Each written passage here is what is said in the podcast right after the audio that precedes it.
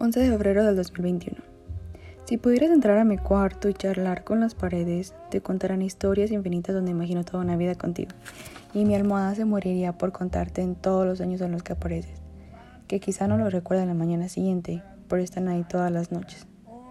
Una vez que te enamoraste de mí, debes de saber que habrá días en los que solo voy a querer estar como sanguijuela contigo, sin hablar, solo viéndote y abrazándote tomándote muchas fotos con mis ojos para luego poder armarte como rompecabezas cada que te extrañe.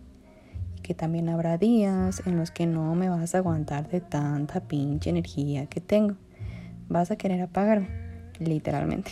Pero en verdad, en verdad haré que todos y cada uno de los días valgan la pena. Eres el amor más bonito que he tenido y al que más he cuidado. Te extraño mucho.